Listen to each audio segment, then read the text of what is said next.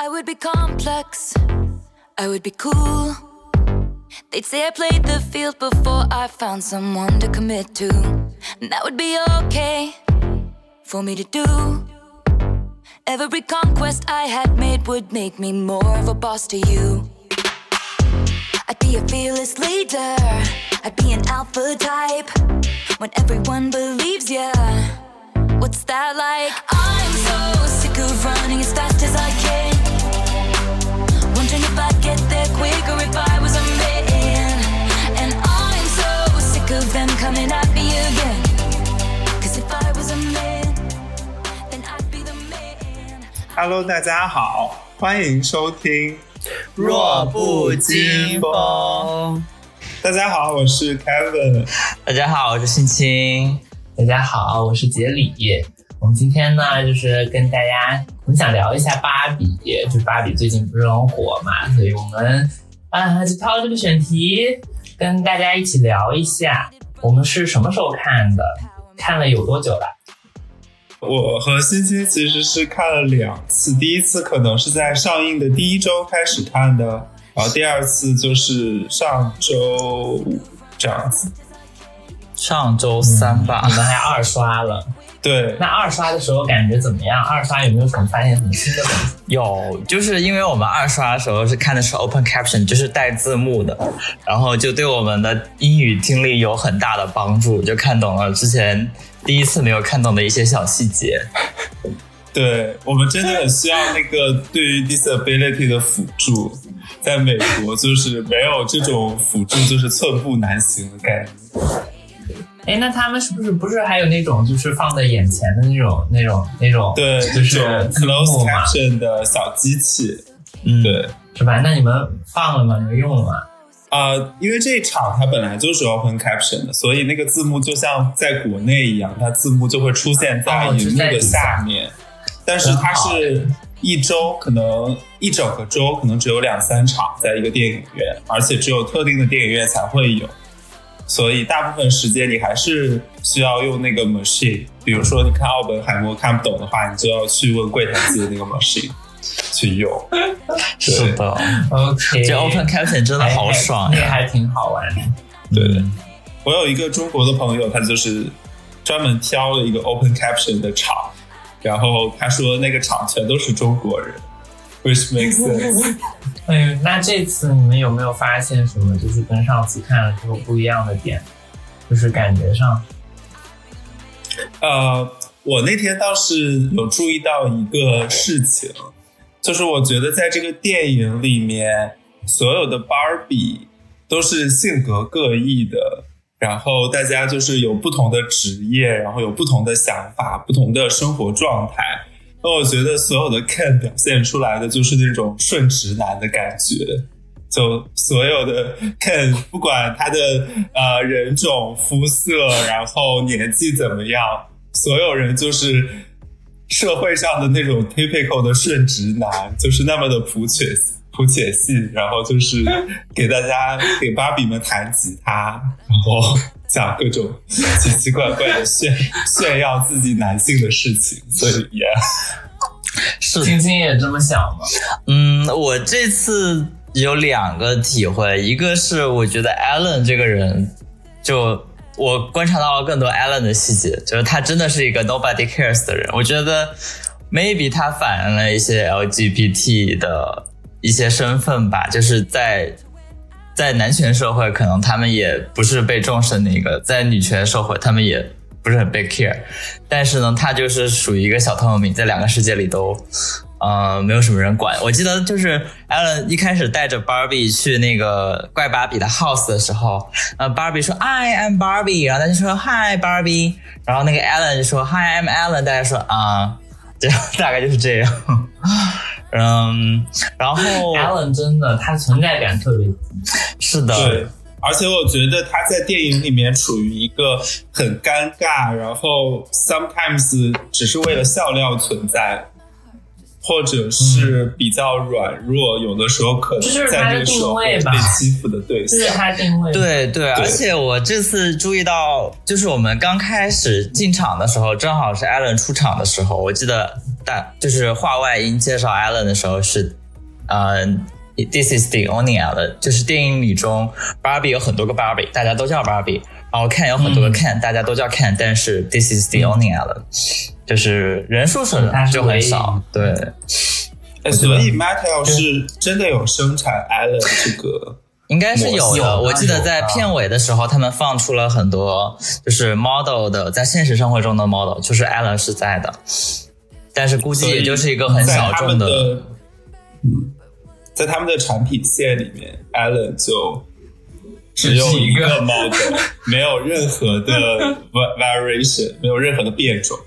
他就只有一个。没事，好歹他们给他做了很多套不同的衣服。是是，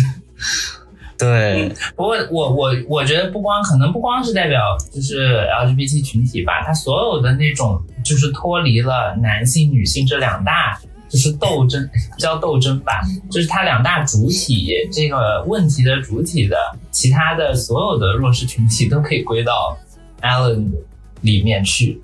因为他们都是不起眼的，都是做就是所有的这种议题里面，他们都是那种就是类似小透明的身份。对，但是我觉得起，眼然后，嗯，但是我觉得 Alan 这个身份也挺尴尬，就是因为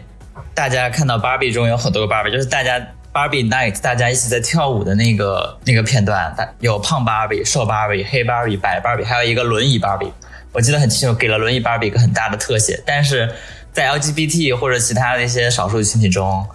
大家的形象也是不一样的，就有胖的、有瘦的、有残疾的，然后有吸毒的，然后有各种各样的 Alan。但是电影里中，大家只把它归类成了一个 Alan。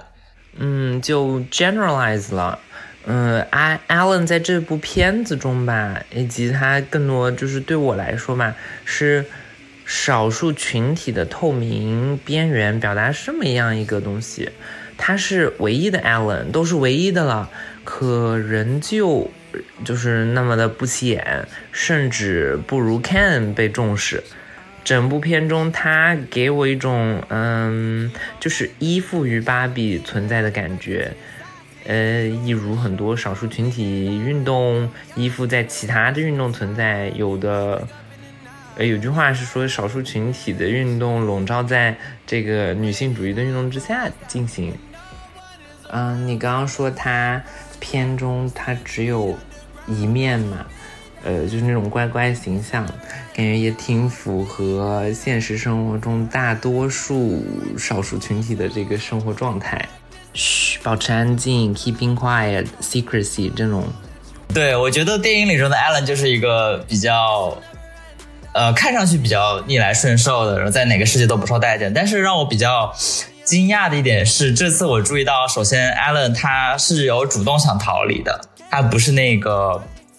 在电影里就是完全服从的一个形象。然后我记得他在呃中间就那个母女俩和艾伦一起开车的时候，他是主动打了一群建筑工人，让我还挺惊讶的。你们对这个场景怎么看？就是他怎么会突然就是嗯，就是说，我觉得这个场景加的还蛮有意思的。他，我个人觉得啊，他想表达一个就算是平常不被大家所注视的弱势群体，他也是有力量的，他也是就是怎么说呢，体现一个呃反击吧。我是觉得，嗯对我也觉得就是体现一个弱势群体在争夺自己权利的时候，他们其实也是有自己的力量，他们也会最终也会站出来，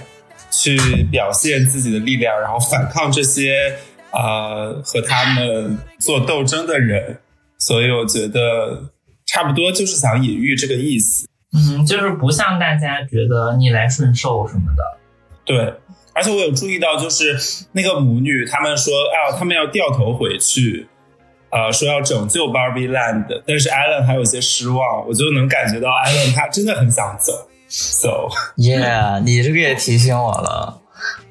对，而且我觉得 Allen 他更反抗的是一种就是男权，就是他在 Barbie 当权的时候，他并没有说想逃离 Barbie Land，虽然他在 Barbie Land 中间也是一个就是小透明，但是在 Ken 当权的时候，他的应激反应其实是更大的。他就想马上逃。然后他打的那群建筑工人也是一群顺直男。我觉得就是他可能天生对于这种呃女性，就是在呃对于女性会更有一些能 related 的一点。虽然她在这个社会里也不受待见。有没有可能反过来说，他也觉得女性对一些事物会更包容一些，而不是像男性那样更独断专权？他可能觉得女性更有同理心，更可以考虑到弱势群体的一些观点和意见，对一些别人所身处的处境更加敏感。但男性就是考虑的哦，我们只有自己，我们只考虑我的那些房子和马子，就是马子。对，让我想到电影最后一个 point 就是芭比重新 take over 了整个芭比 land 嘛，然后，然后 Ken 在床上哭，然后芭比就说 It's okay，就是每天晚上也不一定是呃 Barbie night girls night，也可以加几天什么 boys night，就我们之前没有太考虑你的感受，但是在看当权的时候其实是没有就是在 care。Barbie 怎么想的？我觉得可能会反映到，就是说女性在这种话语体系下，其实是更能够 relate 到人的情感和弱势群体的感受的。杰里，你刚才有什么想说的吗？嗯，我在想，是这个样子的吗？我认为更多是一个反讽吧。芭比世界中，芭比掌权，Ken 的话语权很少，不被聆听。现实生活中，男性掌权，而女性的话语权少，两个是完全反过来的。呃，这个时候我们还能说，最后芭比安慰的话，体现的是女性的同理心吗？我认为更多是反讽现实世界，呃，以及告诉大家，我们应该更加关心到当下的弱势群体，也就是女性的感受、女性的处境。芭比最后的安慰可以说是掌权者。呃，强势群体在经历了这么整篇下来这么一系列的事情之后，产生的一个新的认知的体现。你是说在说打建筑工人这一趴吗？不是，是你们之前说的，就是大家对 Ken 的印象其实都是很差的。刚刚刚刚不是都说 Alan 作为其中一个小透明的身份，呃，在里面也是很透明的，然后同同呃就是 LGBT 群体。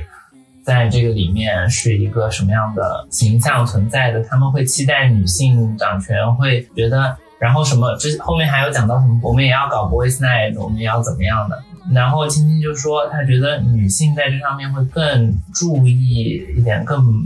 包容一点。就我觉得这一趴是有待商榷的。为什么呢？因为就是刚刚讲到，它是反过来的。那 can 就是 relate 了现实生活中不被重视的女性。当他们 retake power 之后，当就是当他们掌权了之后，他们就是给这个 Barbie Land 带来了一些变化。但是呢，那些变化呢，它并不是好的，它是一个很讽刺的一个现象。后面 Barbie 他们所做出来的改变，是因为意识到了，是因为这些 Ken 他表达出了自己的诉求，于是说啊，我们要进行一些调整，进行一些改变。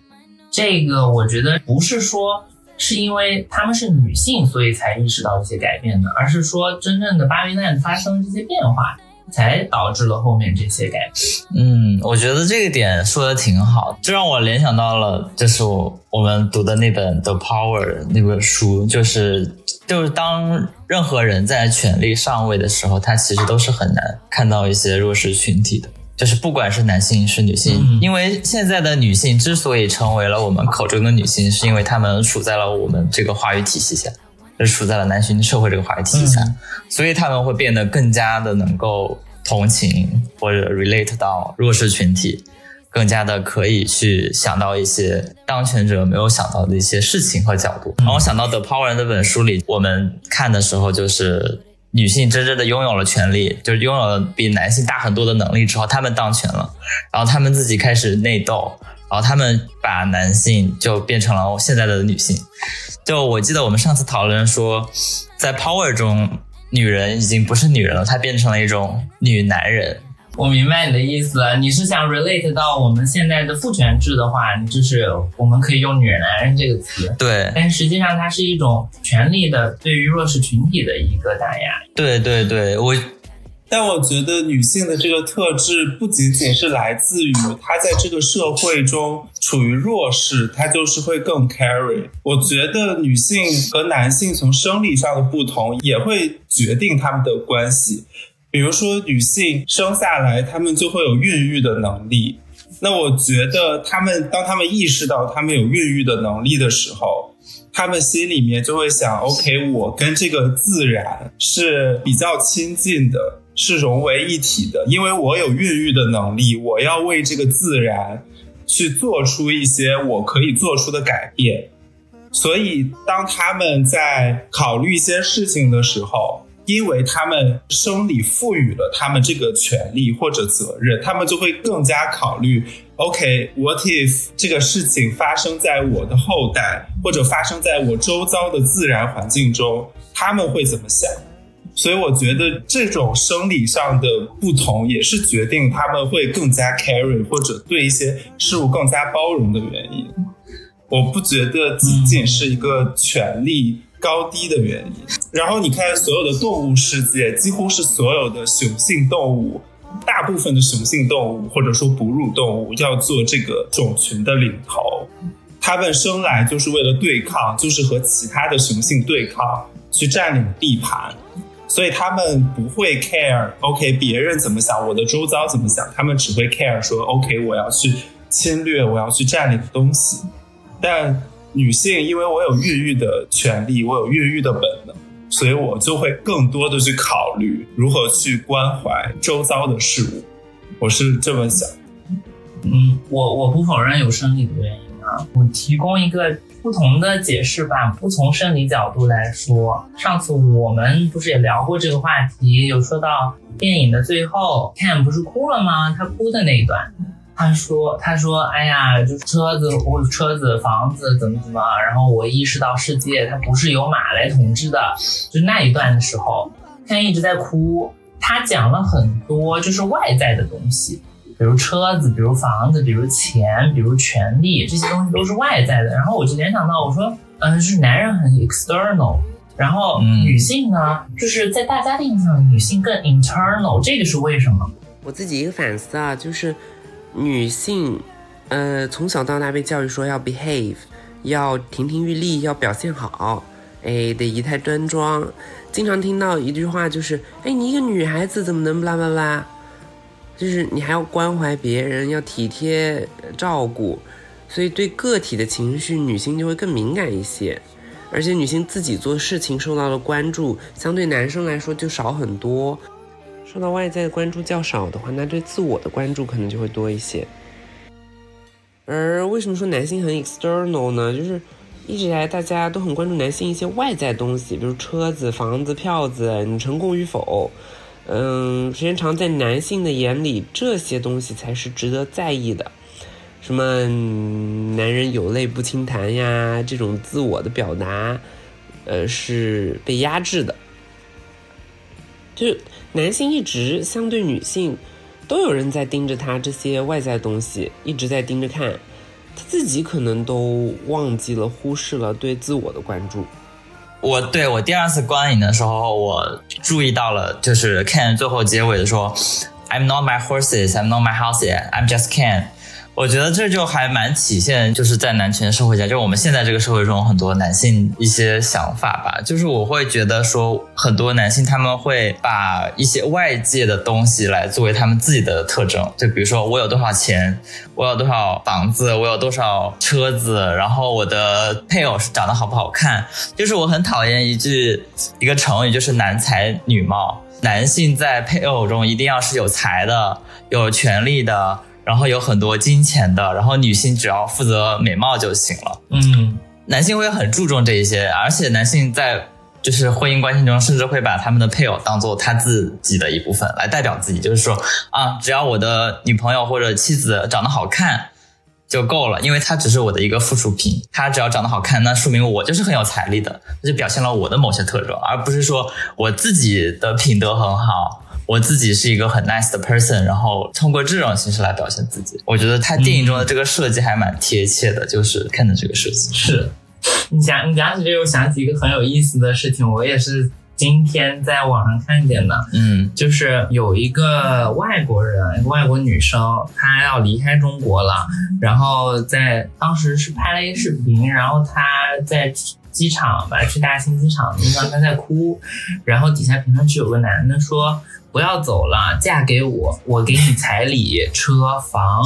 然后那个女生评论了一句，她说：“我需要爱。我看到了这个表情包，”能发现这个区别吧？对，对吧？他是很怎么说呢？他男性他是这个东西，他提供他他所说的都是很 external 的东西。对对，但是他就没有看到，就是别人真正的需求是非常 external 的需求对，，internal 就是 sorry，我我不否认有很多人他是很需他的需求是很 external 的，就是我会感觉男女性他的关注点不一样，然后这个关注点也是源自他们的成长路径的不同。男性的成长，女性的成长，他们长大的途中，他们所受到的外在的跟社会的这个 interactions 是不同的。对，但我觉得会不会也有一些文化的影响？就是比如说，我的爸爸妈妈或者我们的爸爸妈妈很小就教导我们说，男孩子一定要多赚钱，然后长大以后有房有车才好结婚。有一些女性或者有一些家长在征婚的时候也会说，哎，你有没有房，有没有车？然后我之前看的《漫长的季节》里面，嗯，秦昊演的那个人和他一起去看电影，然后呃，秦昊就说啊，我懂弗洛伊德，然后他就是会把自己搞成一个很有文化教养的人，但那个女的就会问他，你有编制吗？分房了吗？嗯我觉得会不会也有社会文化一些因素来导致男性越来越追求物质，因为他们觉得只有物质层面达到了一定的成就，他们才会受到女性的青睐，他们才会受到长辈的肯定。我觉得这一点肯定是有的，就是它也是目前整个这种社会体系下的一个大部分人都默认的一个规则吧。然后这让我想到，就是很多人他是不自知的就把自己套进去了，就是说男生他一定要有房有车，他才肯去找对象。然后女生呢，她就默认的说男生要给我彩礼，就是我感觉目前就比如说我在小红书上看到很多帖子，就是说啊，一个男人他都不给我买东西，他怎么好意思当我的男朋友这种之类的。然后女生给男性的呢，他们就默认说啊，我要给他做家庭的支撑，我要给他很多的情感支持。就是男生默认就需要给女生很多的 external 的东西，女生默认要给男生很多的 internal 的 support。我觉得这也是一个比较畸形的一个东西吧，就是双方并没有讨论说我需要给你什么，而你需要给我什么，就是好像双方达成了一种默契的协议，就是说啊，我需要给你这个，你需要给我这个，而不给的话那就是不行。我觉得这个文化的形成，可能就是人类社会就像 stereotype 形成的一样，我们倾向于对一些社会的运行规则进行简化，慢慢的整个社会就有了关于性别的分工，或者关于一个人种的 in general 的整体描述，所以慢慢的男性和女性的分工就会形成。我觉得现在社会的趋势是，我们要变成一个泛性的社会，就是所有人都可以做他们想要的事情，所有人的分工都可以不一样，对然，后所有人都越来越关注自己心里在想什么，我想要去做什么，我要在这个关系里面去承担什么样的角色。所以我觉得社会在慢慢的进步，但是因为又社会又倾向于简化，所以我觉得就造成了一个冲突，就是当人们越来越考虑自己想要什么，这一定会增加整个社会的复杂性，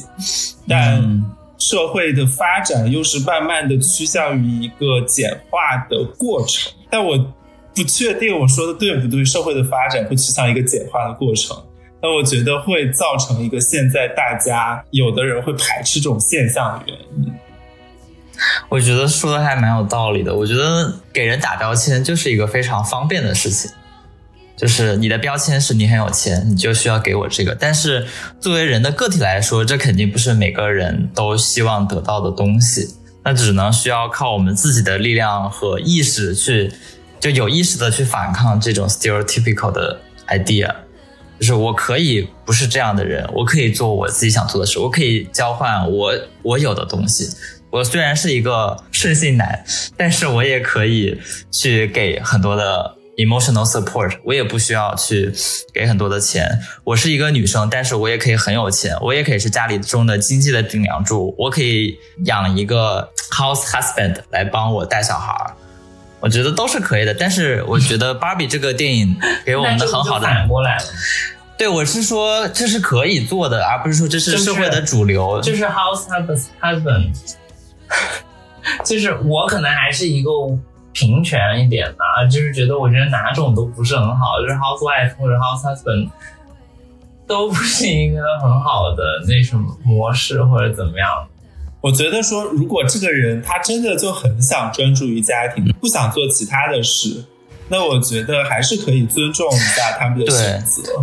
我觉得我们现在反对的是，因为一些社会的刻板印象，比如说女性就应该支撑家庭，所以一些女性被迫支撑家庭，所以成了 housewife。嗯，但我们可以尊重一些，他就是想要做 housewife。想要支撑家庭的，就是我们要解放那些被迫做的这些人。但是从另一个反方面来说，有的人可能一出生就被洗脑了。就说啊，女性一定要支持家庭，所以她现在也想做 housewife。对对对，我觉得平权最大的意义其实不是打压那些就已经在这个社会体下的人，而是让人家大家看到说我有这个选择。我记得网上就是很多声称自己是女权主义的人会说啊，结婚的生孩子的人都是婚驴。就是我记得那个网红 Papi 酱，他他之前被骂的很厉害嘛，就是说啊，你还要生孩子，你还说自己什么支持女性主义，你就是个假的。你就是个骗子，然后被很多人骂。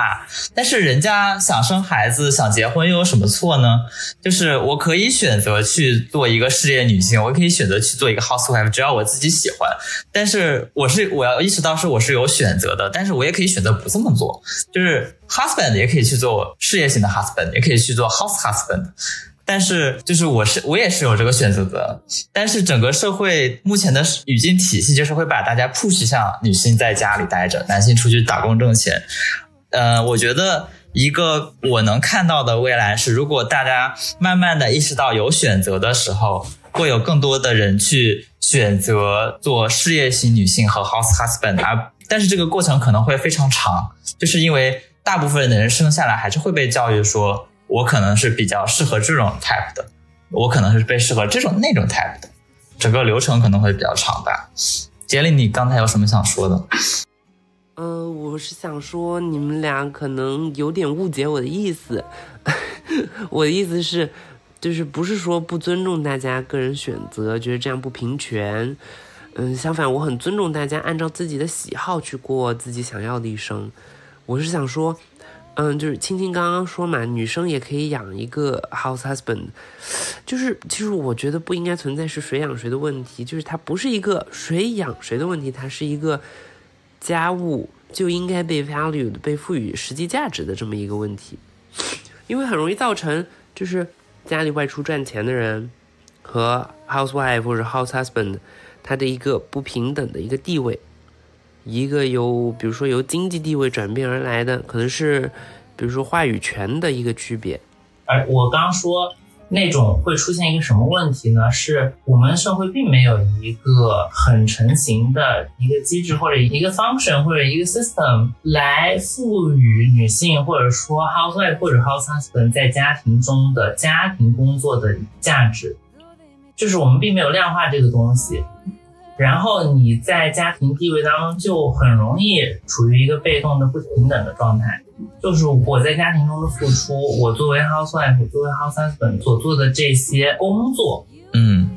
他很难得到承认，很难得到认可。我担心的是这一点，并不是说啊，我想去做家庭主妇，我想带引号的回归家庭。不可以，我当然没那么激进。我的意思是指，就是我如果要回归家庭了，那我们需要有一个成型的东西来 evaluate，要衡量在家庭中的正经的，它也是一份正经的工作。嗯，这个我还挺同意的。我觉得现在社会上也有一些声音，就是 housework 也是 work，其实 work 还挺多的。是的，因为一个人，就比如说很多人说，哎，老公出去工作了。我我我是采用一个 typical 的呃形象啊，就是老公出去工作，然后呃妻子在家里干活做家务，然后照顾家庭照顾小孩，这么一个 typical 的形象。这个形象她是承担了丈夫所需要做的，就是说和理想状态应该是两个人平等工分工。现在丈夫出去工作了，然后妻子在家工作了，他没有出去工作，他他把家务做了。那本来应该是一半一半的，丈夫去工作，丈夫做家务；妻子去工作，妻子做家务。呃，每个人都有这两块儿。然后现在成了，呃，丈夫出去工作，妻子在家做家务的话，那他怎么能不算 work 呢？因为本来丈夫原本也要做这些，现在是由妻子来承担这一部分了，然后丈夫承担了妻子在外工作的部分。我觉得这个社会概念的形成，很大程度上是因为我们太信奉金钱社会这个准则了。在这样的角色分配中，赚钱的人变成了更有话语权的那个人。大家在这个社会中就慢慢意识到，OK，我可以用钱去买任何的事情。所以，在这个女性在做 housewife 的家庭分工中，男性就会觉得，我都给你钱了，你所有吃的穿的都是花我的钱，你所做的就只不过是用我的钱给我提供一些 support 而已。所以，我觉得大家现在对于整个价值的权重没有达到一个很平衡的状态，大家还是觉得 OK，钱可能占百分之九十九，或者有百分之九十。那你给我的情感支持可能占百分之十，大家可能会倾向于觉得我有钱了就会开心，大家就会觉得钱是开心的根源，但很少人有意识到，可能自己身边的人给你提供的一些情感支持也是你开心的一部分，就是这些东西也是有价值。那我觉得一个很简单的解决方法就是。就是让让他去请一个阿姨啊，就是你花钱去一个阿姨，你看看要多少钱才能完成我要做的这些事情。就是我之前在极客上看到很多，就是就是一些大吉们，他们请了阿姨之后，发现阿姨真的是好爽呀，就是他们是。可以帮我 take over 很多琐事，而这些琐事真的是很耗费时间和精力的，而时间和精力他们就等同于钱。我记得《纳瓦尔宝典》就是说，你要算一下你的时薪是多少。比如说，我算一下我的时薪是一个小时八十美元，那么如果我做一个事情给我节省的成本不到八十美元的话，那我就不做这个事情。我觉得这个才是 housework 的它的重要性所在。呃，如果说这个男方请了一个人来把家里的家务都做的话，请了一个人来做家务的话，那会不会更 devaluate 女性的这个价值？就是本来两个人是很平均的分在家里分工的，我会有这个担心诶，到时候女性在家里的话语权更低了。就是她是很省事儿，但是前提是就是女性也去工作的情况下，然后家里的家务让第三个人来分担。然后男性工作，女性工作，两个人都是 provider。我觉得如果我在这个视角的话，我会极力阻止我的老公做这种事，因为我觉得会给我的婚姻或者给我的关系增加一些不稳定性。因为我觉得这个天平不可能之前只是轻轻的倾斜，如果是加上这个的话，它已经不再平衡。是的，我觉得是一个很可怕的现象。我觉得，嗯，那我想问，就是比如说。那比如说是你的话，我觉得这个的前提是女性她一开始就是想要去承担这些工作的，而不是被迫承担这些工作的。对，她一开始如果就觉得说，嗯，就是包揽家里的家务活是我想做的事情的话，那我觉得没有问题。但是对于一些不想做，我的 point 是对那些不想做，她应该去开发自己想做的，然后以自己想做的。作为婚姻中的 negotiate 的 point，就是我其实想要变美，那我给你提供很多美的价值，你是不是愿意？或者说我给你提供很多情感的价值，提供我或者我自己可以出去工作，我可以提供很多 work 的一些价值，我觉得这都是个 negotiable 的。那就这个社会现状来说，女性的工作者的收入平均值往往是低于男性的。因为一些公司还在考虑一些女性的生育问题，或者他们会对一些女性的工作效率有一些潜在的刻板印象，导致女性的平均收入会比男性的低。那如果在这个社会现象中，如果男女双方都出去工作啊，男的就会说啊，我赚的比你多，那我在家庭的话语权会不会还是会导致一个不平衡？还是男性掌握主动的话语权？他现实生活中他就是这个样子，他是一个非常理想化的情况，所以肯定是婚姻中双方要进行一个包容、一个妥协。就是如果如果说两个人都是 provider，只不过一个人多一个人少，就造成了家庭地位上的一些不平等，然后一个人去打压另一个人或者剥削另一个人，这是不是有点？我觉得是可以离婚了，这个这个这个这这就可以离婚了，那为什么还要继续在一起呢？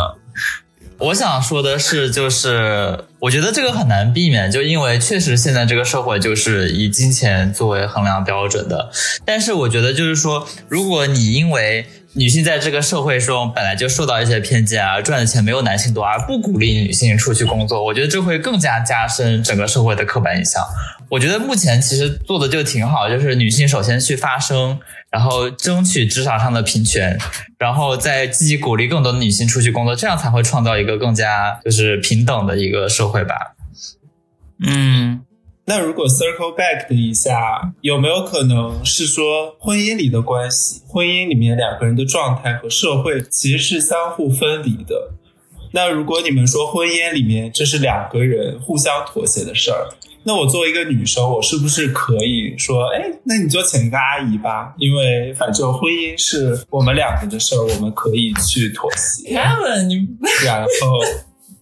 不是那那咋又走极端呢？就是 他就是咱不能折就是中嘛。婚姻就是两个人的事啊，就是我可以就是让他去找阿姨了，反正婚姻是我们两个人的事，我就是要这个男人宠我。如果这个男人愿意的话，嗯，我觉得是 OK。如果他愿意的话，是 OK 的。我，咱咱说的都是，就是说，嗯，话语权这个问题呢，就咱不能走极端啊。就是说，我觉得比较合理的状态是，就是最后达成两个人都能接受的一个局面。比如说，呃，男生出去工作，女生也出去工作，然后呢。呃，可能一个人赚多，一个人赚的少，但是这个赚多赚少并不会影响他们两个人的感情，就是因为他们两个人都很包容彼此，然后很和谐，这是一个比较理想化的状态。咱不能走极端说，哎，这个、因为社会上会出现这个男生普遍赚的比女生多的情况，就会导致这个不平等，然后就家里就会怎么怎么，也咱也不能说就是因为家里就有包容妥协，那我们就不管这个到底谁是 provider。到底谁赚多赚少，谁工作谁不工作的问题，我就是让你宠着我，那也不能走极端嘛，是不是？嗯，我也没有走极端，我只是觉得说，如果这样想的话，婚姻就像一个沙盒一样，可能受很小的外界社会的影响，它是相对来说隔离的，所以两个人的关系可以走向他们想要的任何一个方向。对，然后我觉得走极端，你当然可以想去走极端，但是你的另外一半想不想呢？这这是另外一个问题，就另外一半他的有多少觉醒在这里？他如果觉得很反对，那你们就是走不成呀。你当然可以想走极端，但是能接受你走极端的人到底有多少？婚姻还是一个市场化的东西，就是我有这些东西去 trade，但是如果没有人想买我这些东西，那我这些东西就卖不出价钱，那我只能把我的价格打得更低，然后才能把自己卖出去。嗯就是它确实它是一个 trade，它不是就是说完完全全一方包容另一方或者怎么样，它就是它还是有一些交易在里面，妥协也是交易嘛，就是有总得 bring to the table，你总得把一些东西你要拿出来，你要给对方，人家才能回馈，你不能说一方面单纯都在给予，我觉得那是不现实的。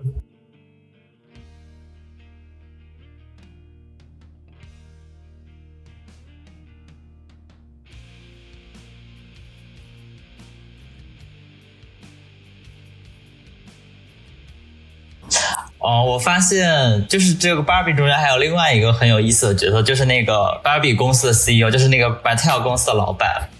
我觉得他还挺有意思，就是他前后差别还挺大，而且在电影中大部分是一个滑稽的这么样一个角色。你们觉得怎么看？Jelly，你觉得怎么样？Mattel 的老板的话，我一开始哈，我看到他这个角色的时候，我觉得哎，就是一个很典型的这种这种男权啊什么什么这样的老板。然后我看到后面，我觉得他应该是真的相信 We sell dreams，我们贩卖的是梦想，就是女生有无限可能成成成为他们就是心目中最好的自己这样的东西。他真正是相信这个理念的。而不是只是一个特别商业的行为，但是最后哈，就是我觉得有点模糊。我觉得这个形象也有有点模糊的点在于，最后他又做了一个非常商业的行为。我觉得在我看来，他这个 CEO 好像很容易给自己洗脑，就是他其实，在骨子里从来没有相信过就是女权主义，然后没有相信过芭比是可以。统治好一个世界的。我记得最后一幕有一个比较滑稽的一点是，我记得那个妈妈给这个 CEO 建议说啊，我们可以生产一些 ordinary Barbies，它可以是很多不同的身份。然后那个 CEO 几乎下意识的说了一句说 no，这个不是，这是个 really bad idea。但是他旁边的那个人说啊，这个可能会大卖，他就说啊，当然很好，这是一个非常好的 idea。然后我们需要鼓励更多的女性出来，他其实就是一个商业的一个非常 stereotypical 的一个商人，然后他其实是用这种女性主义的外衣把自己裹起来了，就给自己洗脑说啊，其实我也是支持女性主义，但是他真正支持的其实就是钱而已。嗯，Kevin，你有什么想说的吗？我只是觉得从整个电影来说，那一幕确实是一个比较冲突的点。因为他之前的一些行为举止，让我真的就同意杰里说的话，真的很相信他们的公司的宗旨就是我们制造玩具要给女孩子们充分的 imagination，让他们成为他们想成为的任何人。但换句话想，一个人做生意，他的商业的宗旨和他赚钱的思维真的冲突吗？就我们现在看到很多硅谷 CEO，他们有自己的口号，他们有自己的名人名言。他们想再用自己的故事去激励后面的人，但他们在做一些商业考量的时候，也是要考虑赚钱的因素。所以我觉得这个应该就是金钱社会下一个人的特性。他们有的时候既想要追求自己内在或者追求对社会的一些贡献，但是又不可免俗的想要去考虑自己的利益。我觉得这个东西不冲突，只是社会的一个现象，或者社会现在的一个状态。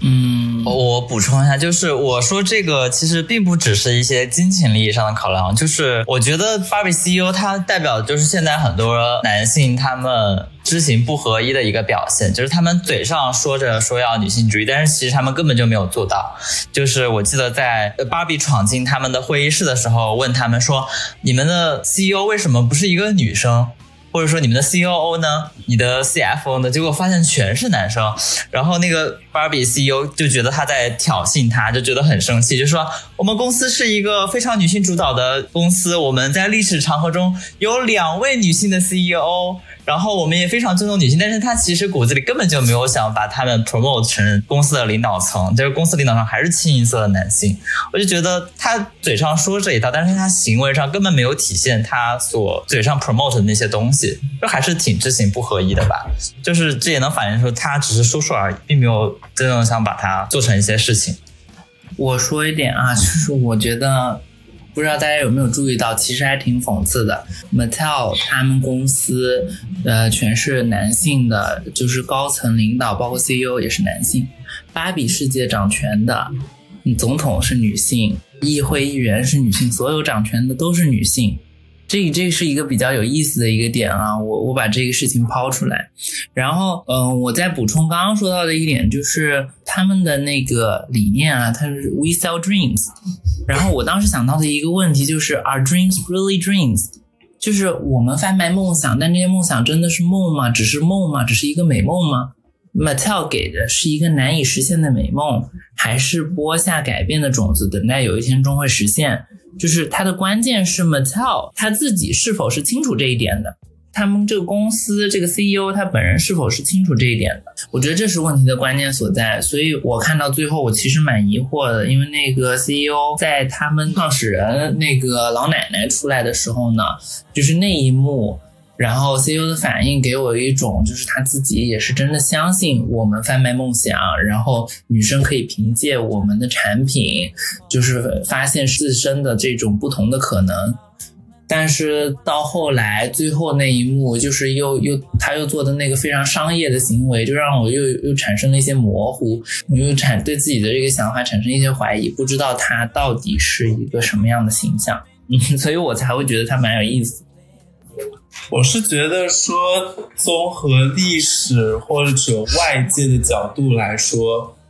这个电影可能更倾向于去讽刺 Mattel 这个芭比的母公司，而不是去为他们的公司做一些宣传、做一些考量。因为在历史的长河中，Mattel 之前的芭比，他们只有一个 stereotypical 的芭比，然后他们会被女权进行攻击，然后说加深了女性的刻板印象，然后加深了身材歧视、性别歧视或者种族歧视。嗯，我也是觉得他们是想讽刺，就是他讽讽刺了很多现象，讽刺了很多东西，但不一定是 Mattel 他要讽刺自己。就是我刚刚是从一个电影的角度啊，从一个电影中 CEO 的角度来说的。我因为他的反应而不清楚他是否自己清楚他们的理念，还是说只真正相信他们的理念，还是？只是觉得他们的理念就是一个商业的一个口号，一个手段来卖出自己的产品。我觉得整个电影还是偏向一个讽刺和喜剧吧。我觉得他设置这个可能还是为了一些戏剧效果。就是这个 CEO，我不能说他完全没有意义，但是我觉得他的就是戏剧效果的意义大于它本身的意义。最终的意义还是要放在 Barbie 和 Ken 这一对上面。可能 CEO 只是一个锦上添花，让大家自己去想象、自己去留白的一个人物。嗯，还有一个点就是，我觉得 Ken 后面有一段，他是在和 Barbie 和解吧。就是当时我注意到 Ken 一个很典型的和解的方法，是雄性追求雌性用的方法，展示自己很男性、很大男子那种 masculine。嗯，对，我也记得这一段，就是 Barbie 在主动去找 Ken 的时候，他敲 Ken 的门，然后 Ken 就是首先表面装作自己不在意，但其实很兴奋，然后他推门出来的时候就。展示故意展示自己的肱二头肌，然后后来呢，又又是一起看电影看《教父》电影然后在沙滩上给他弹琴，就是一个芭比很一点都不喜欢，但是看觉得芭比会很喜欢的一个追求的一个行为吧。对，你就这个点，实际上我觉得是穿插在电影当中的，从开头看想吸引芭比注意，想让她喜欢上自己的那个时候开始。就有很多这样的情节，但是 Barbie 一开始都没有注意他，没有跟他分一点点注意力。Ken 他是一个很典型的一个男性形象，所以 Barbie 他被说 stereotypical，被说刻板印象，里面的人物看起来都很刻板印象。就这，我觉得也是一个记忆点吧，就是每一类人都角色分明，然后 iconic。OK，其实我觉得他这个行为还蛮幼稚的。我觉得比较像一个年心理不成熟的感觉，然后看在整个电影当中给我的就是一个大男孩的感觉，而不是一个男人。当你很幼稚的时候，你会不顾一切的去想要吸引周围人的注意，但是不会考虑周围人怎么想。当他给 Barbie 弹琴的时候，当他秀肱二头肌的时候，他没有在意到 Barbie 是不是喜欢这个事情。就像在小朋友哭闹，他只是为了寻求父母的注意，但不会觉得父母其实是对这个事情反感的。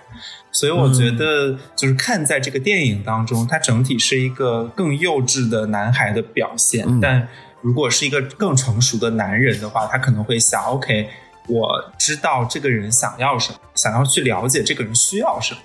然后我才会根据他的一些偏好或者根据他的一些喜好来追求他。我觉得这是一个成熟的行为，但不是 Ken 可以做出来的行为。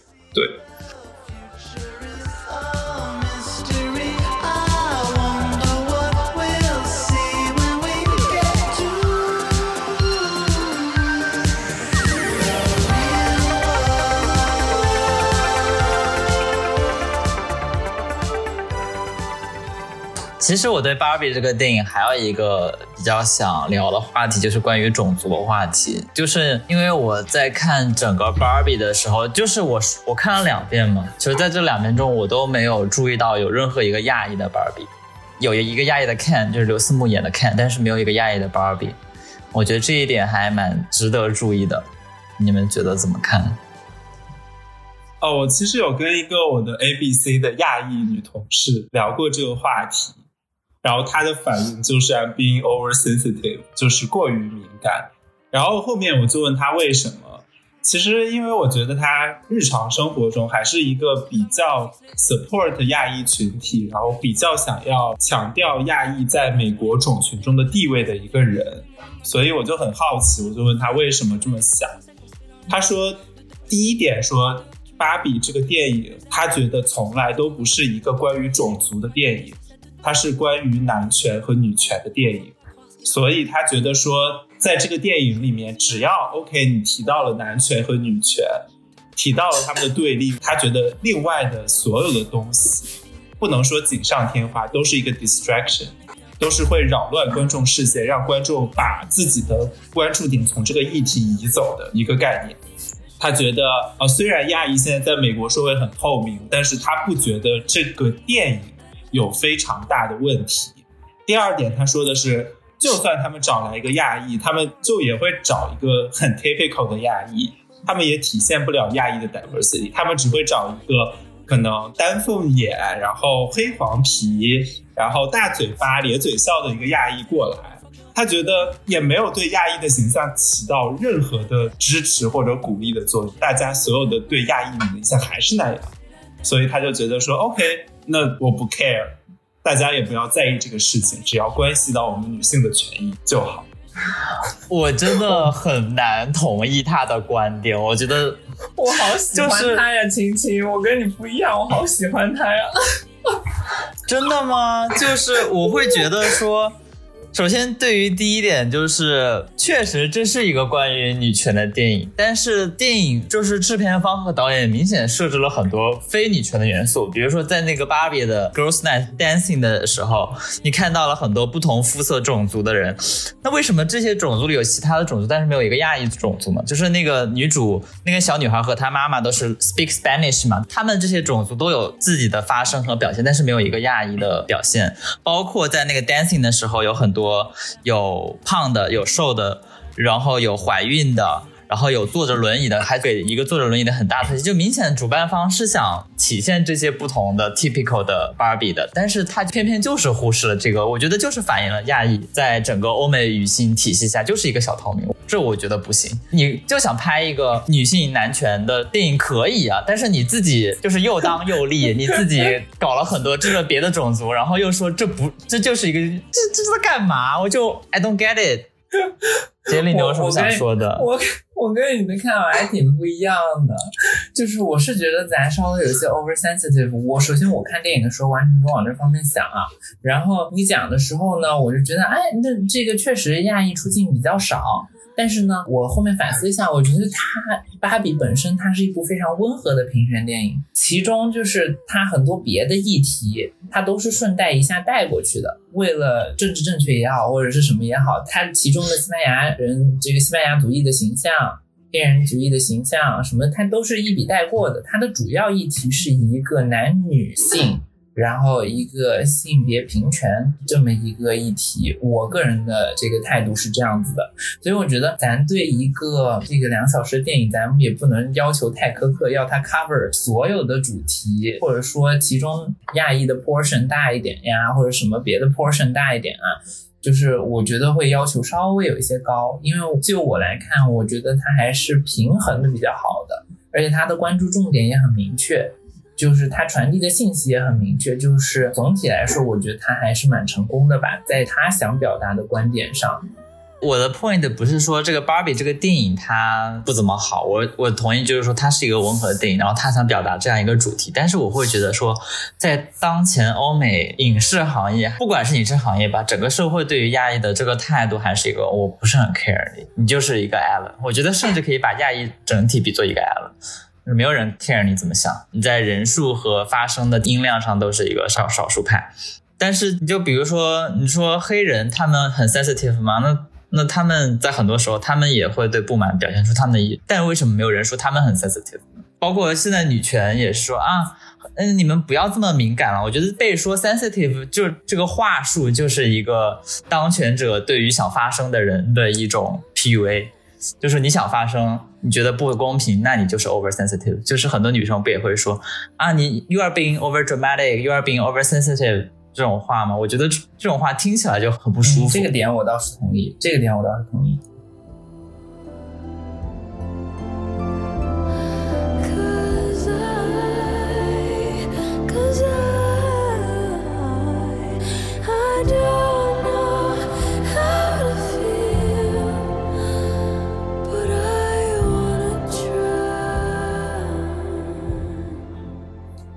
说到的《Power》这本书，你们有看吗？我还没有看，可以稍微介绍一下吗？啊，行，那就顺便给没有看过的听众也大致介绍一下吧。就是我看的是他的那个呃 Prime Video 的视频，然后我顺便看了一下简介，就没有把这本书全部看完。大致的意思就是一群年轻的女性发现了自己身上有特异功能，就是她们。长出了一个器官，然后那个器官可以放电，就他们的手指就可以像动漫小说里的主人公一样，就可以放电。然后他们发现自己有这个功能之后，就开始反抗男权社会的一些对他们的压迫，然后发生了很多暴乱。然后他们自己在反抗的中间，内部也出现了一些，比如说互相之间搏斗、内讧。然后最后形成了一个非常就是极端的一个女权社会，然后女人们自己在最后互相厮杀。对，就我觉得对照 Barbie 来说，我觉得 Barbie 更像是一个有点乌托邦幻想的一个女权社会，就它中间是大家都非常安分守己的，就是在自己的位置上，就没有说有什么暴力流血冲突，呃，大家都还蛮和和气气的吧。嗯，但是我我在想啊，就是我觉得它也不是很乌托邦，因为其实你像《The Power》里面，女性在掌权之后，其实是反过来一定程度压迫男性的。我觉得它是一个手握权力的人对弱势群体的一个压迫。然后，只不过《Barbie》里面呢，女性对男性的压迫是相对《The Power》里面是比较温和的。《The Power》里面它的压迫是赤裸裸的，就是把它扯到你面前，展现在你面前的。而 Barbie 里面都是一些比较隐性的压迫，比如说一开始的不被重视，比如说掌权的都是女性的一些官员、女性总统、女性法官，它一定程度上也是在讽刺社会现实，我们的男权社会的社会现实，然后给大家一个反思。我觉得这两个社会的区别，其实主要的根源是女性获得的力量的不同。因为《The Power》里面你说女性会放电，那我觉得这是一种野蛮的能力，就像古代社会一样，可能哪一个国家先制造出来冷兵器，先制造出来热兵器，那他们就是会去侵略，然后他们就会掌握到整个国家的这个权利。那在 Power 里面，他们放电其实是一种野蛮的能力，那他们只能通过暴力的方式去解决。当一个权利是通过暴力的方式去争得到的时候，那文明就会不可避免的缺乏，因为所有人的思想都已经是 OK，我只能通过暴力来获得这个权利。相对于 Barbie 来说，它其实更倾向于我们的一个现代社会，当人们其实都拥有了差不多的野蛮的能力，比如说枪支，比如说武器，比如说原子弹，那大家就会更倾向于一种文明的、礼貌的方式去慢慢的弱化，去过渡这个权力的压迫或者缺失。对。对，我觉得就是《The Power》这本书的作者，他设定非常的巧妙吧，他直接给他女性加了一个非常非常厉害的 buff，就是这个东西就完全颠覆了任何目前男性的优势，比如说男性就是身材强壮，然后力量比较好，但女性只要电一下就完全就没有什么好说的了。他在这个设定底下，女性他最后发展出来的一个社会，就是女性反过来压迫男性，女性自己内斗，就是女性已经不是我们现在意义上的女性了，大家成为了女男人。她们表面上是女人，但是她们是披着女性外表的现在的大男子主义的男人。我觉得这一点它设计的也蛮巧妙，就是跟芭比其实很不太一样。所以你是觉得她并不是传统意义上的女性角色了？而是她已经升级成为了一个新的，只是女性身份而已的一个强权者。呃，可以这么说吧。其实有没有可能，Barbie 展现的社会是过于理想的？如果是真的现实的话，一类人或者一个人获得了权利之后，他都会倾向于变成那样的形式来。比如说，啊、我们说美国总统奥巴马他是一个黑人，但是会有人说他其实心里面和白人没有差别，因为他已经有那个 mindset 了，所以 push 他到那个位置。那比如说像希拉里，她其实也是一个女人，但其实她作为一个政客来说的话，她其实也更倾向于有男人的 mindset。所以我在想，会不会说，其实现实生活里面，只要一个人有了权利或者有了那样的力量的话，他都会倾向于变成那样一个模式。我我觉得这就是这本书它比较有意思的一点，就是它的名字叫 The Power，而不是什么 The Woman's Power 什么之类的。我觉得它反映的其实是人性，而不是说男性或者女性。就是人只要做到了某一个地位，他有某一种能力之后，他就想不断的稳固他自己的地位，他就想不断的扩大他的权力范围。就不管他是男人是女人，嗯只要他是人，他就有这样的天性。就是男人他现在是社会中的主流，他就想我就不想动这个地盘，不想让别人动我的蛋糕。但是女性掌权之后，她同样也会展现出这部分的特质。都所以当时说黑人、白人、什么 LGBT、非 LGBT、直人或者弯人，他们其实本质上都差不太多。